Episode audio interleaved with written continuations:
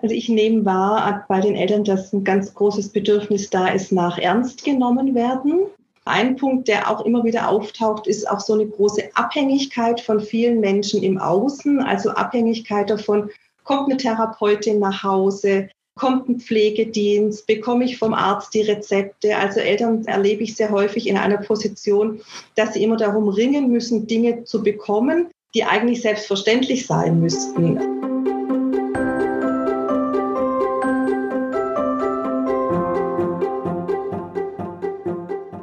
Willkommen zu unserer zwölften Folge des Mein Herz lacht Podcasts, dem Podcast für Eltern, die Kinder mit einer Behinderung oder einer chronischen oder seelischen Krankheit haben. Hier ist Christine am Mikrofon. Im Intro habt ihr wahrscheinlich schon gehört, worum es heute geht. Um einen ganz besonderen Einblick. Unser Gast, Monja Sales Prado, ist Physiotherapeutin für schwerst und mehrfach behinderte Kinder. Bei ihren Hausbesuchen erlebt sie, was Familien mit besonderen Kindern durchmachen. Für sie wünscht sich Monja Sales Prado vor allem eines, dass sie nicht so viel kämpfen müssen. In dieser Podcast-Folge erzählt sie uns, was eine Stehhilfe für die Teilhabe eines Kindes bedeuten kann und warum Eltern so früh wie möglich Unterstützung in Anspruch nehmen sollten. Viel Spaß bei dieser Folge.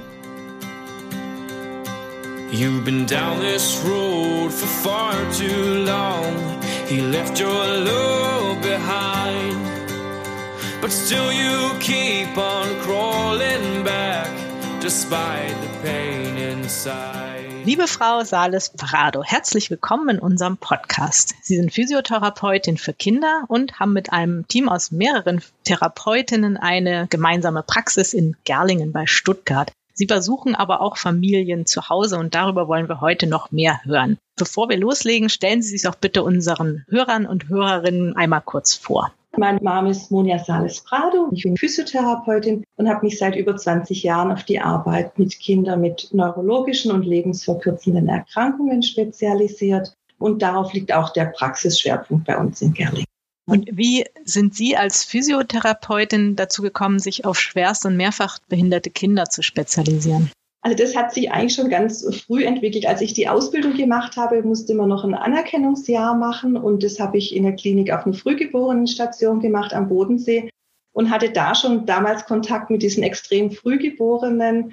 Und ja, mich hat einfach dann dieses Thema nicht mehr losgelassen. Und ich habe mich dann eben durch die Bobat-Ausbildung spezialisiert, habe dann auch eine Ausbildung als Palliativcare-Fachkraft gemacht und ja, bin seitdem eigentlich seit Beginn meiner Berufstätigkeit in diesem Themengebiet tätig. Was nehmen Sie denn so wahr an Bedürfnissen bei den Eltern?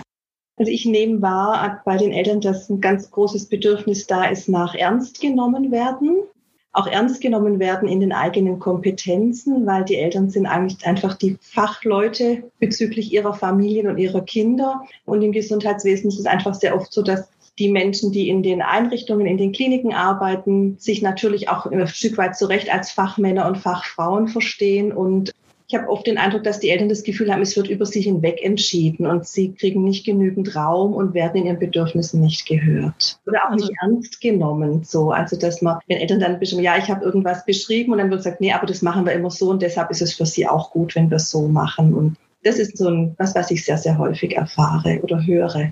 Den Eindruck hatte ich auch schon. In dem Podcast waren ja auch schon einige Eltern zu Gast und da kam auch immer wieder dieses, dass man nicht gehört wird auf. Gibt es denn Themen, die immer wieder auftauchen, also die sich bei Eltern so durchziehen? Naja, also Themen, die immer wieder auftauchen, sind schon die große Sorge um Kinder, also immer wieder diese, immer wieder neue Krisen zu erleben. Also das ist gerade bei diesen eben lebensverkürzt erkrankten Kindern schon ein Thema, dass man oft so den Eindruck hat, jetzt haben wir eine Krise geschafft und hups steht schon wieder die nächste vor der Tür und irgendwie scheint der Berg dann gleich noch mal größer. Also dieses, es hört nicht auf, immer in diesen schwierigen Situationen zu sein. Ein Punkt, der auch immer wieder auftaucht, ist auch so eine große Abhängigkeit von vielen Menschen im Außen, also Abhängigkeit davon, kommt eine Therapeutin nach Hause, kommt ein Pflegedienst, bekomme ich vom Arzt die Rezepte. Also Eltern erlebe ich sehr häufig in einer Position, dass sie immer darum ringen müssen, Dinge zu bekommen, die eigentlich selbstverständlich sein müssten.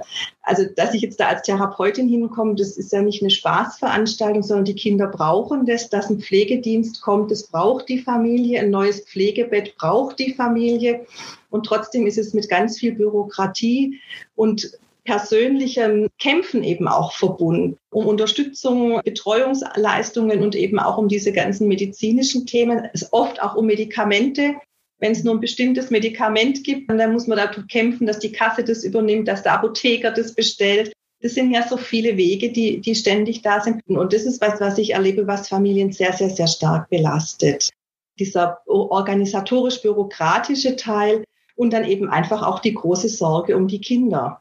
Ja, weil man oftmals ja auch gar nicht weiß, wie geht die Entwicklung weiter und und es sind viele, viele Krisensituationen. Also dann ja, gehe ich nachmittags noch und sage, naja, die Lunge ist ganz okay und dann kommt nachts eben plötzlich eine Krise und dann stehen da Eltern eben alleine da und da müssen die schon sehr, sehr viel aushalten und es sind oft sehr kurze Ruhephasen zwischen diesen schwierigen Episoden kaum Zeit zur Erholung sozusagen. Ja. Mhm, mh. Und gibt es denn Unterschiede, wenn Sie jetzt zu Eltern nach Hause kommen oder wenn Eltern zu Ihnen in die Praxis kommen? Nehmen Sie da was wahr? Also das Zuhause ist ja ein sehr intimer Raum und ich bin mir dessen immer sehr bewusst, was es für eine Bedeutung hat von den Eltern, mir diesen Raum auch zu öffnen. Also, dass ich da regelmäßig hinkomme und mit im Wohnzimmer sitze oder eben einfach mitten in der Familie drin und da ähm, nehme ich natürlich schon viel mehr wahr, was eigentlich in der Familie für Themen da sind, wo Probleme sind, wo Engpässe sind. Das sind Momente, die ich so nicht spüre, wenn die Familien zu mir in die Praxis kommen. Also es wird häufig viel berichtet, aber zum Beispiel auch so räumliche Situationen. Also wir arbeiten ja zum Beispiel viel mit Hilfsmitteln und dann hat man oft so eine Vorstellung, oh, dieses und dieses wäre noch toll für das Kind und wird es gut unterstützen. Und wenn ich dann aber sehe, die Familie lebt in einer sehr engen Wohnung im dritten Stock,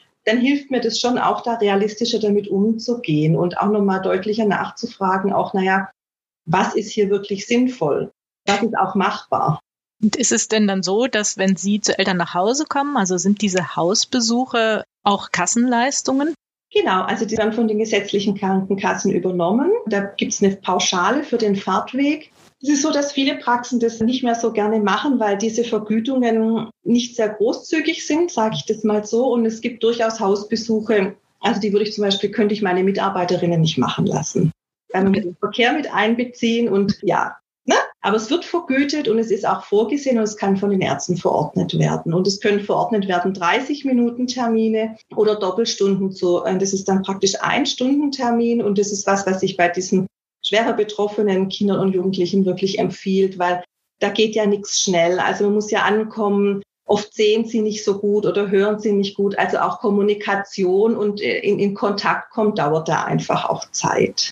Ja, das kann ich mir sehr gut vorstellen, weil so eine halbe Stunde ist ja ganz schnell rum und bis ja. man dann mal da ist, dass das wahrscheinlich in wenigen Fällen überhaupt was bringt. Ne? Genau, dann ist mal ein Anfall dazwischen, dann muss man Orthesen an oder ausziehen. Und äh, gerade wenn Kinder auch eine schwere Spastik haben oder auch vom Gehirn her Fehlbildungen oder Fehlentwicklungen, dann tolerieren die einfach schnelle Bewegungsübergänge oft sehr, sehr schwierig. Ist es denn manchmal so, dass schon kleine Dinge eine große Wirkung haben können? Also, dass wenn man das Wissen hat, zum Beispiel eine bestimmte Position einzunehmen oder dem Kind was zu ermöglichen, dass das große Auswirkungen haben kann und dass das ein Wissen ist, was Eltern gar nicht so vermittelt bekommen? Naja, also zum Beispiel diese Situation der Nahrungsaufnahme. Also bei ganz vielen unserer Kinder ist das Thema Essen einfach so ein großes, belastetes Thema. Alle haben irgendwie Probleme mit dem Essen. Und auch bei diesen sehr jungen Säuglingen geht es ja immer darum, wie viel hat er getrunken, wie viel Nahrung nimmt er auf. Und dann hat man eine Position gefunden, in der dieses Kind gut trinkt. Und dann wird immer nur in dieser Position eben die Nahrung gegeben. Und da Eltern von Anfang an schon zu sagen, jetzt hat sich ein bisschen stabilisiert, jetzt gucken wir mal, können wir vielleicht auf dem anderen Arm mal die Nahrung geben, nachmittags, wenn das Kind gut drauf ist, also nicht morgens, wenn alle aus dem Haus müssen, wenn es schnell gehen muss, aber in einer ruhigen Situation. Und das bringt schon eine große Veränderung, weil dann eben auch Asymmetrien, die entstehen können, ein bisschen vorgebeugt werden oder dass man eben Sitzpositionen hat, wo das Kind wenn es jetzt ähm, eine Spastik hat, wo es dann eher ein bisschen breiter sitzen kann und stabiler sitzen kann, das bringt einfach schon große Veränderungen. Oder auch das Stehen ist ein großes Thema. Also wir haben ja viele sehr schwer betroffene Kinder, die dann in Hilfsgeräten hingestellt wird und es ist ganz oft spannend. Eltern sind da oft ein bisschen, ja, haben Sorge, wie es dem Kind dann geht in so einem anscheinend wirklich groß wirkenden Gerät und dann zu sehen, wie ein Kind da drin steht. Und wenn das dann mit den Händen auf dem Tisch vor sich was arbeiten kann, da dann auch ganz zufrieden und froh drin ist und es eine ganz andere Teilhabe hat und es auch anders wahrgenommen wird. Ja, oft kommt dann so dieses Thema, huch, der ist ja schon so groß. Ja. Und dann wird natürlich dieses Kind auch anders wahrgenommen. Dann ist es eben plötzlich ein Schulkind. Und wenn Sie dann nach Hause kommen oder Eltern in die Praxis kommen, wie können Sie den Kindern helfen? Also welche Art von Therapien bieten Sie an? Es gibt so in der Pädiatrie zwei große Bereiche, so die klassischen, das ist Woltan-Bobart-Therapie und ich bin eben Bobart-Therapeutin. Und da geht es in erster Linie darum, dass wir Kindern ermöglichen, altersentsprechend am Alltag teilzuhaben. Also es geht um Teilhabe und das ist zum Beispiel bei ganz kleinen Kindern sind es Themen wie überhaupt mal drüber zu sprechen, wie können wir eine Esssituation gut gestalten, also wie kann ein Kind gut positioniert werden, damit die Eltern Essen geben können. Das ist ja oft ein sehr, sehr großes Thema. Wie können wir sie positionieren, dass sie am Spiel teilnehmen, also dass sie Teilhabe haben und eben ihre Hände zum Beispiel einsetzen können? Wie können sie transportiert werden? Wie können wir eine angenehme Badesituation schaffen? Und wie können wir natürlich aber auch, und das ist unsere Aufgabe als Therapeutinnen, im Weitblick eben auch Schwierigkeiten, die in der Zukunft auftauchen könnten, vermeiden. Also Skelettdeformitäten zum Beispiel. Also es geht eben darum, Eltern, die diesen kleinen Säugling zum Beispiel auf dem Arm haben und ja noch gar nicht wissen, was da in fünf Jahren auf sie zukommt und wie sich dieses Kind entwickeln wird. Und es ist natürlich immer individuell, aber wir haben natürlich auch eine Erfahrung und wir wissen, was da kommen kann, um dann Eltern eben zu unterstützen, ihnen zu erklären, warum soll ein Kind zum Beispiel so oder so eher hingesetzt werden, warum ist es wichtig, dass eben nicht nur auf einer Seite des Armes ernährt wird, sondern dass man da auch abwechselt und das ist oft, ja, das ist eigentlich so eine, eine, eine wichtige Arbeit. Und dann geht es eben auch darum, um Mobilität zu ermöglichen oder bei den zum Beispiel jungen Männern mit degenerativen Muskelerkrankungen, die eben auch zu begleiten im Verlust ihrer Fähigkeiten. Also das sind ja oft Jungs, die kommen als Kindergartenkinder, können noch laufen und landen dann als Teenager im Elektrorollstuhl und eben auch da schauen, welche Bedürfnisse haben sie, auch diese Altersentsprechenden. Also das ist dann ja ein Teenager. Ja, was braucht denn der? Wie muss ich mit dem umgehen? Und Eltern auch da ein Stück zu begleiten, auch gerade bei den Schwerbehinderten eben auch diese Entwicklung ein Stück zuzulassen. Also weil die sind ja körperlich eigentlich immer abhängig wie ein Baby, aber sie werden ja doch älter und wie können wir das auch mitgestalten? Und das ist schon auch unsere Aufgabe, dann eben nach OPs zu begleiten, Viele Kinder haben eben Hüftoperationen, Skolioseoperationen, dann danach zu begleiten bei Krisen. Wenn die Lunge schlecht ist, dann machen wir viel Atemtherapie, dann muss man einfach häufiger Therapie machen. Ja. Und eben auch bei der Hilfsmittelversorgung. Erleben Sie das so, dass gerade so Hilfsmittel, weil Sie das jetzt so erklärt haben, dass die eine ganz große Rolle spielen für die Teilhabe, um die zu ermöglichen? Ja, auf jeden Fall. Und es gibt ja also eine Unmenge an Hilfsmitteln und an therapeutischen Unterstützungsmitteln. Und da muss eben auch mit jeder Familie neu besprochen werden, was ist denn machbar, was geht denn. Also weil Hilfsmittel sind teuer. Wir müssen das auch natürlich im sozialen Kontext der Gesellschaft sehen. Und die sollten natürlich nicht verordnet werden, um dann im Keller oder auf dem Balkon zu stehen, sondern einzusetzen. Und deshalb muss man das gut mit den Familien besprechen und muss dann auch realistische Entscheidungen treffen. Aber eben für ein Kind das überhaupt keine Körperspannung hat und dann eben Richtung ein Jahr geht, wenn das eine gute Versorgung hat, damit es einfach sitzen kann, auch mal alleine sitzen kann, weil kindliche Entwicklung heißt ja auch Entwicklung in Unabhängigkeit. Ja, ein Kind, das ein Jahr alt ist, möchte nicht immer bei der Mama auf dem Arm sein. Wenn es ihm mhm. gut geht, will das runter und will die Welt erkunden. Und es ist unsere Aufgabe, diesen Kindern, mit denen wir arbeiten, Unabhängigkeit zu ermöglichen, dass es ihnen gut geht dabei. Und es bedeutet zum Beispiel auch mal sitzen und nicht auf dem Arm der Mutter zu sein. Das heißt, Sie sind dann wahrscheinlich auch ganz viel für die Seele da, sag ich mal. Ja, ich denke, man muss immer auch seine Grenzen kennen. Also ich bin jetzt Physiotherapeutin, aber natürlich geht es schon auch darum, Eltern zu stärken, sie in ihren Kompetenzen zu stärken, ihnen Informationen anzubieten und ihnen dann die Möglichkeit zu geben, für sich da diesen richtigen Weg zu gehen. Weil so professionell wir auch sind in diesem Bereich der Kinder mit neurologischen Erkrankungen, mit schweren Epilepsien, also wir, es gibt ja keine Kinder, zwei Kinder, die gleich sind. Wir können alle nie sagen, wenn sie diesen Weg gehen, wird es genau der richtige sein, sondern wir geben alle unser Bestes. Und ich denke, das ist auch die Aufgabe als Physiotherapeutin, den Eltern zu begleiten, nicht ihnen zu sagen, was gut ist, sondern ihnen Möglichkeiten zu zeigen und dann individuell gemeinsam zu unterscheiden. Und gibt es dann, also es ist wahrscheinlich jetzt schwierig, weil ja jedes Kind anders ist, jede Familie anders ist, aber haben Sie trotzdem einen Tipp an Eltern, vielleicht eine Frage, die besonders häufig kommt? Gibt es da irgendwas, was Sie empfehlen könnten?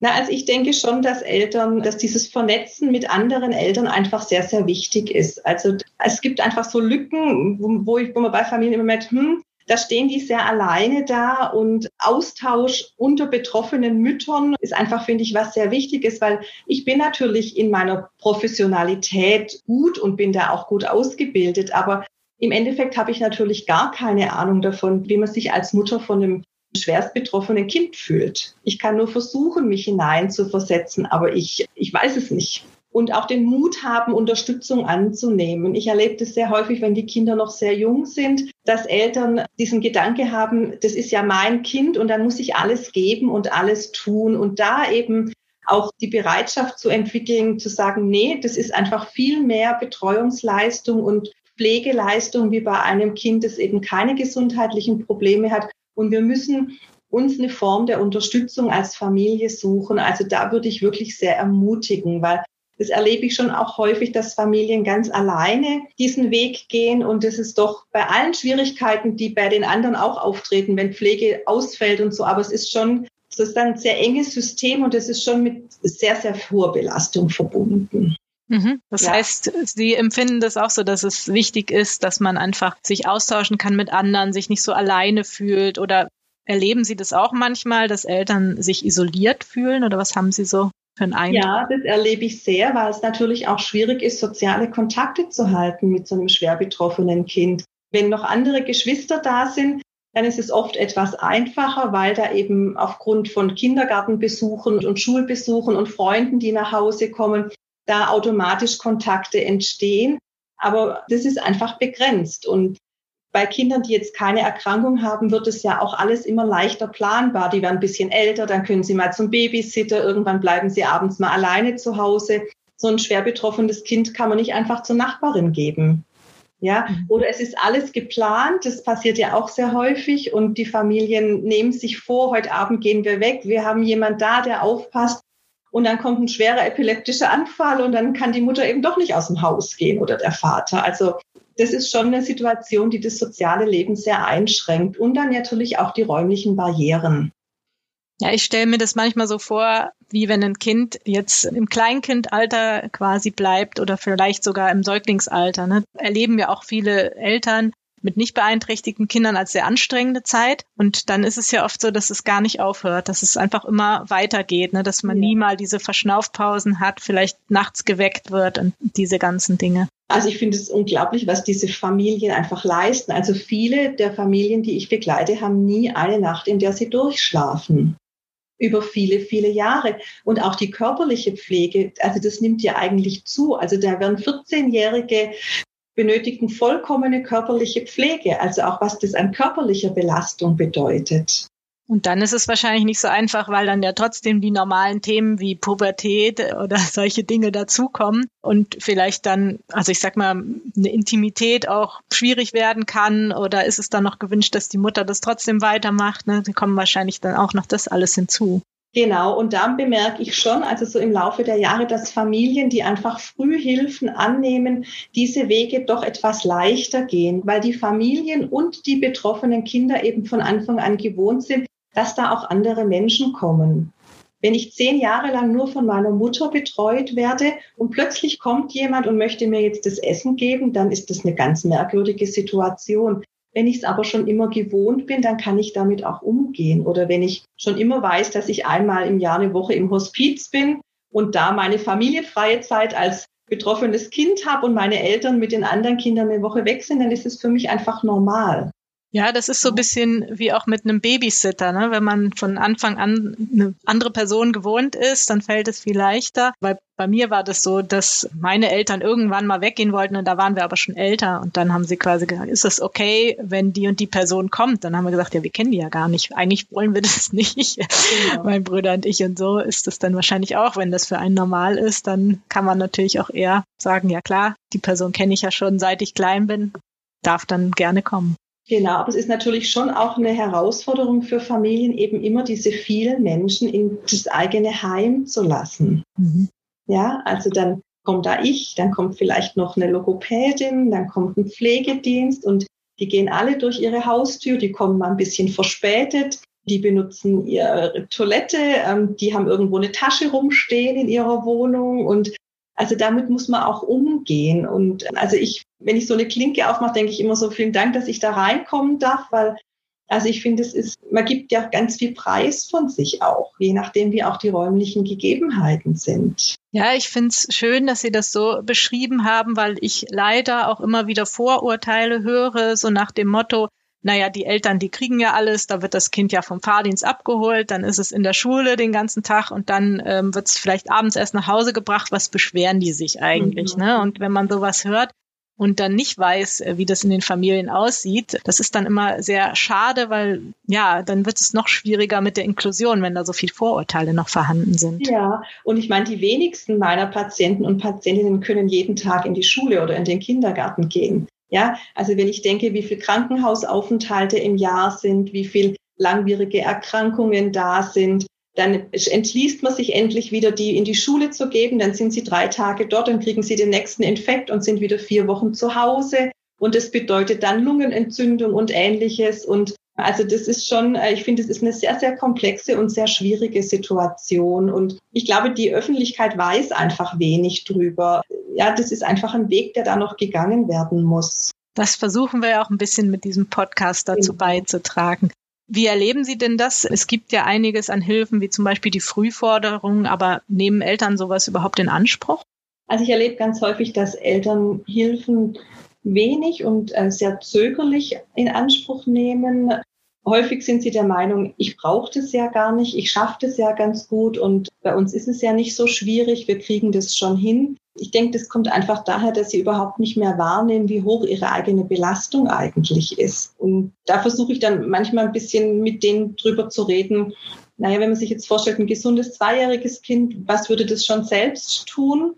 Wo hätten sie schon ein bisschen Luft und wie sieht es bei ihren Zweijährigen aus? Und dann wird den Eltern manchmal klar, wie viel Belastung sie da im Alltag haben. Und das sind dann so die ersten Schritte, um mal Unterstützung eventuell anzunehmen. Und da versuche ich immer viel Mut zu machen und erzähle dann manchmal auch von anderen Familien, natürlich ohne Name, aber dass sie einfach mal zu sehen, so, so ein bisschen spüren, weil sie haben ja nicht viele Vorbilder in der Gesellschaft. Man sieht die Familien ja auch wenig und man kann ja am Kindergartentürchen nicht drüber reden, welchen Pflegedienst hast du.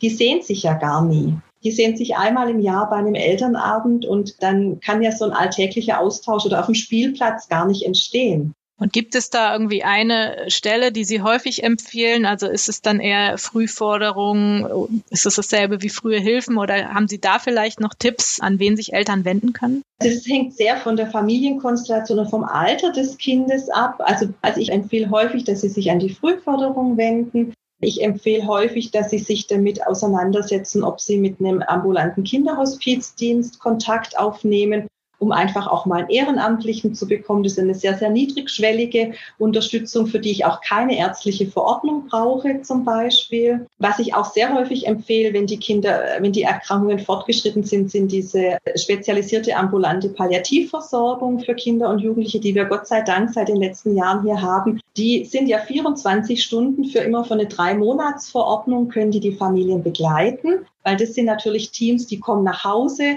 die sind auch nachts erreichbar und die ersparen häufig auch Krankenhausaufenthalte. Und das ist was, was für Familien sehr, sehr wichtig ist. Und das Gute für Familien ist einfach, dass die 24 Stunden erreichbar sind und auch für die Familien da. Und was für mich so ganz besondere Erlebnisse waren, dass einfach eine Mutter sagte, Wissen Sie, die rufen einfach am ersten Feiertag bei mir an und fragen, wie es mir und meiner Tochter geht. Das habe ich noch nie erlebt. Und ich denke, das ist was, was für Familien wirklich eine sehr, sehr große Unterstützung bedeutet. Und auch dies Wissen, da sitzt jemand 24 Stunden und ich darf da nachts anrufen und bekomme einfach eine Unterstützung. Das ist eine sehr, sehr hilfreiche Einrichtung, die es da jetzt Gott sei Dank gibt. Und vielleicht ganz kurz noch mal ein Wort zum Thema Hospiz. Da denken ja viele Menschen, dass man sowas nur in Anspruch nehmen kann, wenn das Kind jetzt eine Erkrankung hat und nicht mehr lange leben wird. Ist das denn überhaupt der Fall? Nee, das ist nicht der Fall. Also in den Kindern- und Jugendhospizen ist es so, dass ein Kind pro Jahr 28 Tage Kurzzeitpflegeanspruch im Hospiz hat, egal wie der gesundheitliche Zustand ist. Also das, auch wenn es eine stabile Phase ist, kann das Kind da hingehen. Wenn Krisen auftreten und es den Kindern schlechter geht, dürfen sie länger bleiben. Und es gibt unterschiedliche Konzepte. Also es gibt Hospize, da gehen die Kinder mit den ganzen Familien hin. Also da dürfen auch die Geschwister hingehen. Dann gibt es in manchen Hospizen Sturmfreiwochen, da sind die Kinder dann alleine. Also das wird ganz unterschiedlich gehandhabt und es ist wirklich eine ganz, ganz große Unterstützung. Ja, vielen Dank für diesen tollen Tipp. Ich glaube, das ist was, äh, was Eltern nochmal gut mitnehmen können, wo man vielleicht einfach sich mal erkundigen kann. Und jetzt sind wir schon wieder fast am Ende. Wir haben zum Schluss immer noch drei Fragen, wenn es geht, möglichst kurz beantworten. Die erste Frage ist, was bringt Sie persönlich total auf die Palme? Also das sind zwei Dinge. Das eine die Bürokratie, die die Familien ausgesetzt sind und das andere ganz häufig eine gewisse Überheblichkeit im medizinischen Sektor. Und dass alle denken, wir müssen den Eltern mal sagen, wie es läuft. Mhm, mh. Und wenn Sie selber mal einen richtig stressigen Tag haben, wie kommen Sie dann wieder runter? Hm, also ich mache ganz viel Yoga, ich lese sehr gern, ich gehe gern spazieren und ich mache sehr regelmäßig Supervision. Insofern wird es nicht so super stressig. Also das schaffe ich meistens ganz gut. Okay, super. Und was ist Ihr persönlicher Herzenswunsch? Mein persönlicher Herzenswunsch ist, dass die Familien einfach einen guten Platz in der Gesellschaft bekommen. Also, dass sie Wohnungen bekommen, dass die Kinder in Regelschulen gehen können, soweit es möglich ist, und dass einfach eine Wertschätzung besteht für die Familien und dass sie nicht immer heißt, ne, die müssen sich nur ein bisschen anstrengen, dann läuft es schon.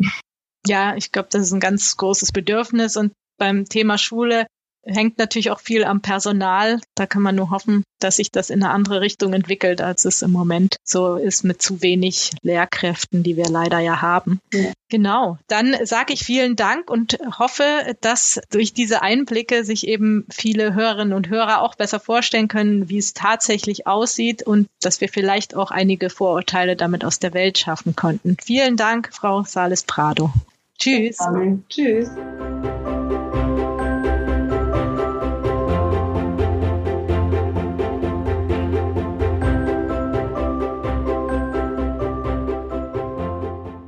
Wenn ihr euch mit anderen Eltern vernetzen und austauschen wollt, dann kommt doch in unsere Eltern-Community. Dort gibt es viele erfahrene Eltern, die Antworten auf so viele Fragen haben.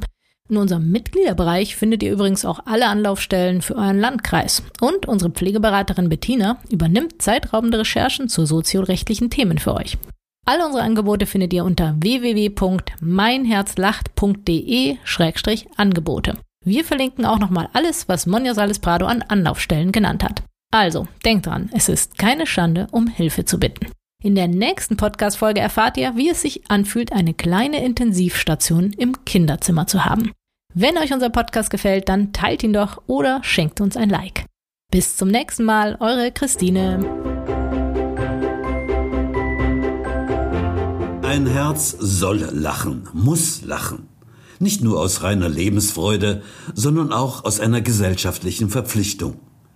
Die Nussbaum Stiftung folgt diesem Engagement. Sie unterstützt diese Podcasts und wird mit Power und Leidenschaft dieses Projekt weiter fördern, indem wir dazu beitragen, dass die Initiative Mein Herz lacht über die Nussbaum Medien noch bekannter wird.